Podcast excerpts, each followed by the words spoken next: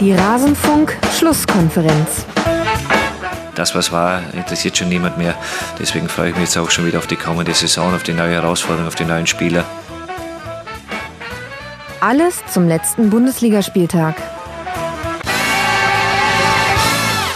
Das, was war, das ist nicht mehr. Zumindest das, was die letzte Saison betrifft. Aber auf diese Saison wollen wir natürlich ganz genau schauen. Und damit hallo und herzlich willkommen in der Rasenfunk-Schlusskonferenz in einer besonderen Ausgabe. Hier hört ihr genau den Teil, den wir zu Eintracht Frankfurt zu besprechen hatten. Ich spreche jeden Bundesligaspieltag mit zwei Gästen und alle Spiele kommen zur Sprache. Das hier ist jetzt dann der Teil zu Eintracht Frankfurt, wie schon gesagt. Und alle anderen Spiele findet ihr auf rasenfunk.de nach jedem Spieltag in der Rasenfunk-Schlusskonferenz. Jetzt wollen wir uns anhören, was hatten wir zu Eintracht Frankfurt zu verzapfen und bitte. Und mit Frankfurt haben wir ja schon einen der überraschenden Sieger dieses 19. Bundesligaspieltags angesprochen. Wir sprechen jetzt über die Partie zwischen der SGE und Raber Leipzig, die auf einmal ja doch noch verlieren können und das sogar ohne eigenes Tor zu erzielen. Zweimal spielen im Spiel zwischen Eintracht Frankfurt und Rasenballsport Einwürfe eine entscheidende Rolle. Nach einem Einwurf von Frankfurt erzielt Touré ein wunderbares Tor zum 1 zu 0. Leipzig kreiert danach wenig und nach einem Einwurf von Leipzig fällt das 2 zu 0 durch Kostic. Das allerdings dann schon in der Nachspielzeit. Das war dann der berühmte Deckel auf dem Topf. Und dann, Dominik, ist das Spiel auch schon vorbei. Welchen Eindruck haben denn beide Mannschaften auf dich hinterlassen?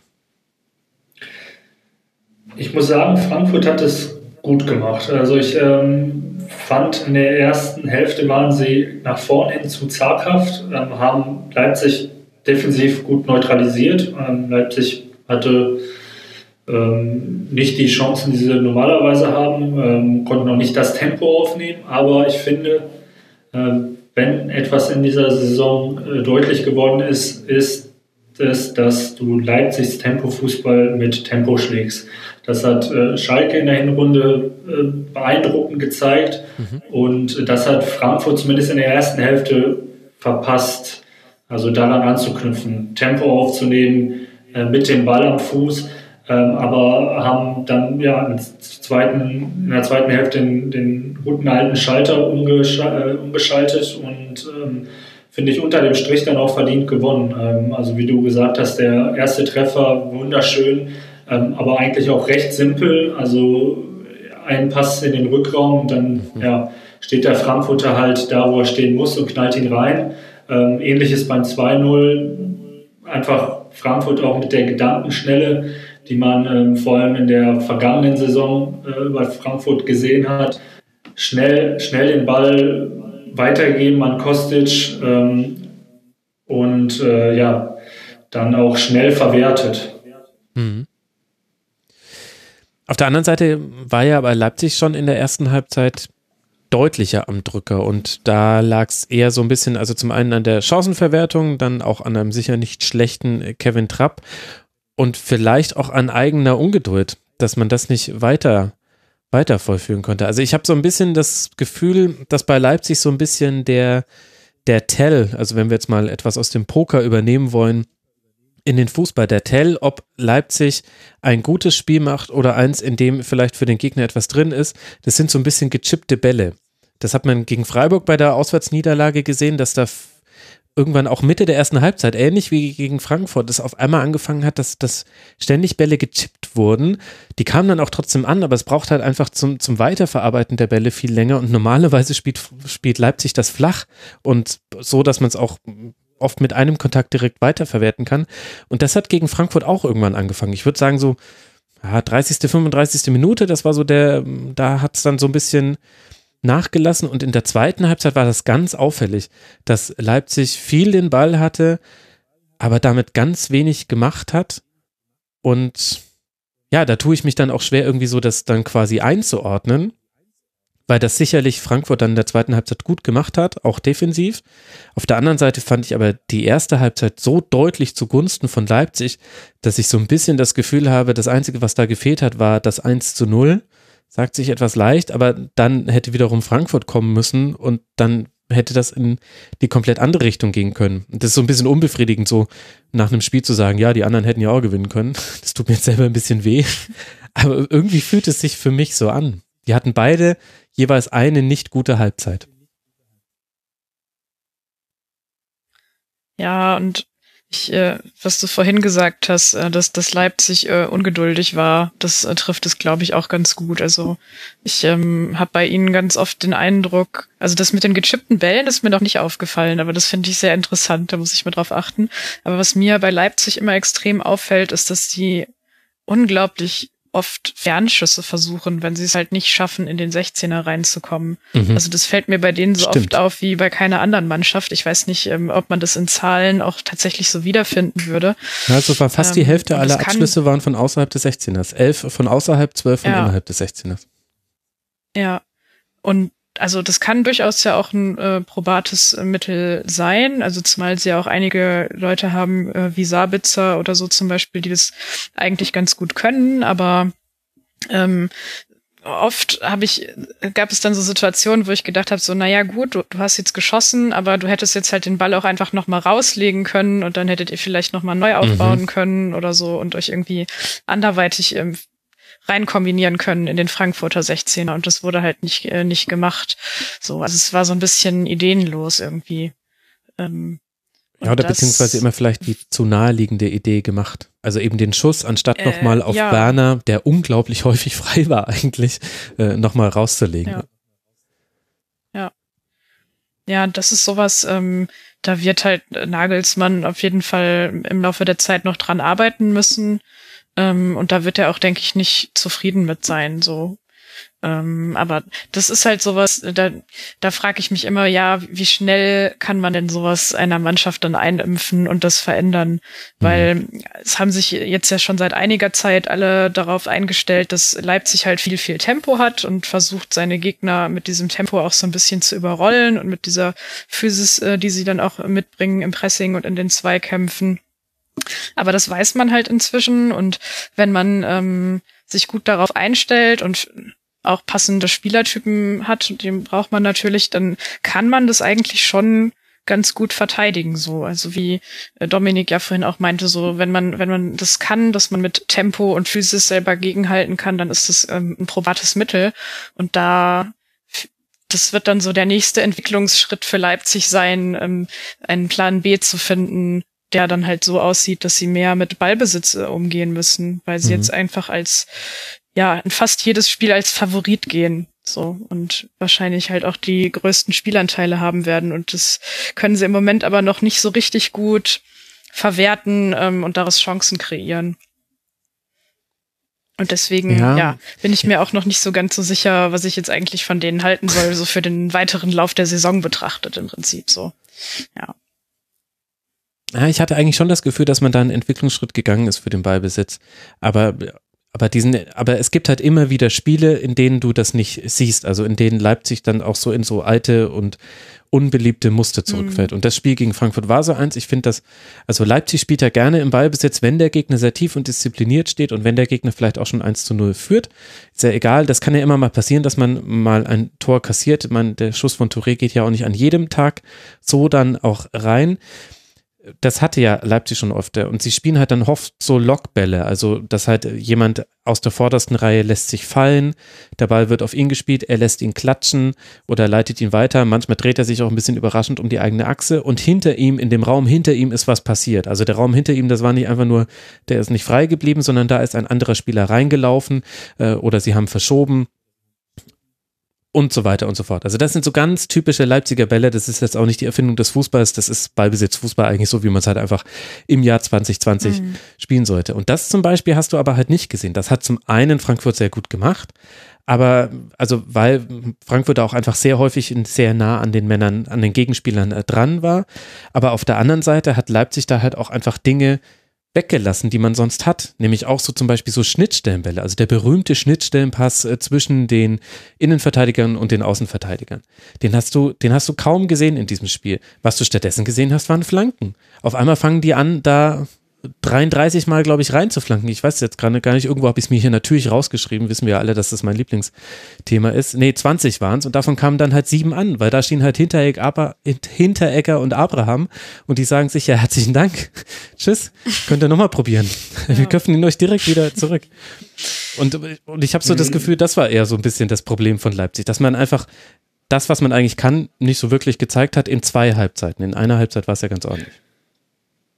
Jetzt, da du das so alles äh, wunderschön aufgezeigt hast, äh, finde ich, dass dieser Transfer von äh, Dani, Dani Olmo noch mal mehr Sinn macht zu Leipzig, ja. ähm, weil, wie du gesagt hast, äh, sie spielen, haben jetzt äh, in Frankfurt viel mit Flanken versucht. Sie spielen generell ja sehr viel über, über die Flügel und äh, Olmo ist einer der, der klassischsten Zehner, die ich in letzter Zeit gesehen habe. Also der eben der Mann für solche Schnittstellenpässe ist, der ähm, eine Verteidigung so wahnsinnig machen kann mit schnellen Haken links, rechts, ohne den Ball abzugeben, bis irgendwo eine Lücke sich aufreißt für den Stürmer und für den Ball.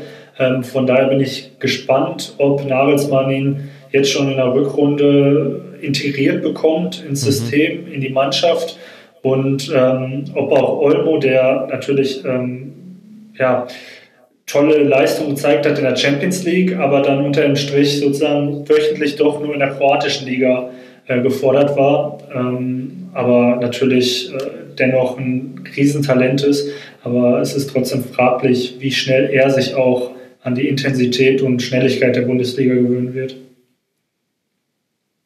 Ja, würde ich dir zustimmen. Da kann man sich auch für alle Leute, die auf visuelle Gags stehen, die können sich mal bei Between the Posts die Matchplots für diesen, für dieses Spiel angucken und dann die Zone 14. Das ist äh, die zentrale Zone, zentral vor dem Strafraum, gilt immer so als eine der wichtigsten Zonen im Fußball. Deswegen stellen da ja alle Spieler einen oder mehrere Sechser hin gegen den Ball. Da hattest du bei Leipzig 34 Pässe, die aus dieser Zone herausgespielt wurde, aber tatsächlich nur neun davon gingen dann auch in den Strafraum und das sind eben einfach sehr, sehr gefährliche Zuspiele, weil sie meistens auch relativ vertikal sind. Und Frankfurt hatte zwei Pässe in dieser Zone 14 und beide gingen nach hinten. Was auch den Blick ganz gut nochmal auf die SGE lenkt, die ja ein gutes Spiel gemacht hat, die auch nicht unverdient gewonnen hat aber eben auch so eine einerseits, andererseits Leistung gezeigt hat. Und ich finde, ein Mann bringt es tatsächlich so ein bisschen auf den Punkt, nämlich äh, Philipp Kostic. Der war zum einen mit drei Schüssen und zwei Torschussvorlagen mal wieder der wichtigste Mann in der Offensive, hatte dabei aber eine Passquote von 27 Prozent. Dafür aber acht erfolgreiche Tacklings. Und für mich ist es quasi das Spiel von Eintracht Frankfurt, Annika, in a nutshell. Passquote 27 Prozent, aber acht erfolgreiche Tacklings und schon offensiv auch was zustande gebracht. Ja, das, äh, das, das stimmt. Das ist wirklich sehr gut zusammengefasst, ja. Was, äh, ja, und ist das jetzt dann, aber muss man ja als Kompliment an Eintracht Frankfurt sehen, dass man so jetzt in die Rückrunde gestartet ist, oder? Also mit diesem Auswärtssieg in Hoffenheim, jetzt diesem, ja, sehr wichtigen Spiel, dem ersten von mehreren Spielen äh, gegen, gegen Leipzig zu Hause, gegen den Tabellenführer. Jetzt ist man im weiteren Sinne wieder dran. Also sind noch neun Punkte auf äh, Platz sechs, aber man mag sich nicht ausmalen, mit was man sich hätte beschäftigen müssen bei Frankfurt, wenn man das jetzt verloren hätte. Ja, ja, das ist auch ähm, ähm, so, dass äh, ich auch denke, dass es ihnen wirklich sehr, sehr gut tut, dass sie jetzt diese Punkte eingefahren haben. Ähm, trotzdem habe ich mir irgendwie um Frankfurt eigentlich nie so richtig Sorgen gemacht. Also die hatten jetzt halt irgendwie davor mal eine schwächere Phase. Ähm, aber das ist, finde ich, auch manchmal bei ihnen so ein bisschen ähm, einfach so ihrem Spielstil geschuldet, weil sie halt nun mal eben sehr viel Physis in so ein Spiel mit reinbringen müssen, um erfolgreich zu sein. Und wenn mhm. das dann mal nicht funktioniert oder wenn dann die Kraft vielleicht einfach gerade mal nicht da ist, so gerade so vor der Winterpause, ähm, da hat man das in ein paar Spielen doch gemerkt, fand ich. Ja. Dann macht es bei denen schon immer einen riesen Unterschied aus. Und jetzt im Moment ähm, sind halt einige Spieler auch wieder mal ein bisschen besser in Form als vorher noch und man merkt auch, dass jetzt gerade die Power einfach wieder da ist, dass sie halt so in die Zweikämpfe reingehen können, ähm, wie sie das halt machen müssen, um erfolgreich zu sein. Und das macht dann halt einfach den Unterschied aus. Ähm, und ja, da bin ich jetzt einfach mal gespannt, wie das so weitergeht. Ich glaube, jetzt in den nächsten Wochen wird es erstmal noch gut laufen, aber die Frage ist dann immer, wie lange sie das natürlich schaffen, diese Kraft hochzuhalten. Hm. Also ich sehe es ähnlich wie Annika. Ich ähm, habe mir dann unterm Strich auch nie wirklich Sorgen jetzt äh, um Frankfurt gemacht, dass sie wirklich in den Abstiegsstrudel fallen. Ähm, und ich glaube auch, dass die, die Winterpause einfach zum optimalen Zeitpunkt, Zeitpunkt für, für Frankfurt gekommen ist. Ähm, sich man, man sich einfach nochmal der eigenen Stärke bewusst, sein, bewusst werden konnte ähm, einfach auch mal ein bisschen Ausspann regenerieren konnte. Ähm, und da du Kostic angesprochen hast, äh, ja, also wenn man sich nur überlegt, was aus diesem ehemals als Stinkstiefel verrufenen Spieler geworden ist, also der der absolute Emotional Leader ist bei Frankfurt, ähm, der sich für keinen Zweikampf zu schade ist, der äh, die Linie hoch und runter rennt und dann auch noch äh, Tore macht. Äh, den werden sie in der Rückrunde brauchen und äh, die Leistung jetzt gegen Leipzig, die wird ähm, sicherlich auch den einen oder anderen Mitspieler ähm, ja, begeistert haben, die, die zwei, drei Tacklings mehr im Spiel dann zu machen. Mhm. Also insgesamt dann eine sehr gute Leistung von Eintracht Frankfurt. Die Statistik zu dem, was ihr jetzt gerade gesagt habt, 99. Das ist die Zahl der intensiven Läufe, die Eintracht Frankfurt mehr gemacht hat als Rasenballsport Leipzig. Stichwort ins Tempo kommen oder eben ins nicht ins Tempo kommen. Stichwort unangenehm sein, gut umschalten und so weiter und so fort. 736 intensive Läufe, Frankfurt 637 von Rasenballsport Leipzig. Sehr, sehr hohe Zahl. Auf Seite von Eintracht mhm. Frankfurt, für die es jetzt weitergeht in Düsseldorf, bevor man dann wieder gegen Raber Leipzig spielt, zu Hause im DFB-Pokal. Raber selbst tritt jetzt dann zu Hause gegen Borussia Mönchengladbach an, dann eben wie gerade angesprochen in Frankfurt, bevor man dann in München beim FC Bayern antritt. Also die nächsten drei Spiele für Leipzig jetzt sehr wichtig. Sind wir mal gespannt, ob wir den X-Faktor Dani Olmo dann tatsächlich vielleicht schon mal beobachten können und welches neue Element er dem Spiel hinzufügen kann. Damit sind wir gelandet beim letzten Spiel, über das wir sprechen wollen und damit auch endlich beim Schwerpunkt dieser Sendung. Kaum zu glauben, wir reden über den FC Bayern, der ein Pünktchen hinter Rasenballsport Leipzig jetzt in der Tabelle liegt und wir reden dann etwas länger über Schalke 04, die mit 33 Punkten auf Tabellenplatz 6 liegen. Drei und damit endet unser Teil zu Eintracht Frankfurt aus der dieswöchigen Rasenfunk-Schlusskonferenz. Wenn euch auch die anderen Spiele interessieren oder der Schwerpunkt, den wir reihum auf jeden Verein einmal legen in der Bundesliga-Saison, nein, sogar häufiger als einmal, dann könnt ihr gerne auf rasenfunk.de mal in die aktuellste Schlusskonferenz reinhören. Es gibt außerdem noch das zeitlose Tribünengespräch und immer wieder Kurzpässe im Rasenfunk findet also jeder etwas, der sich für Fußball interessiert und der Lust auf das Medium Podcast hat. Ich danke für eure Aufmerksamkeit, würde mich freuen, wenn ihr auch an anderer Stelle mal reinhört. Bis bald mal wieder hier im Rasenfunk. Macht's gut. Ciao.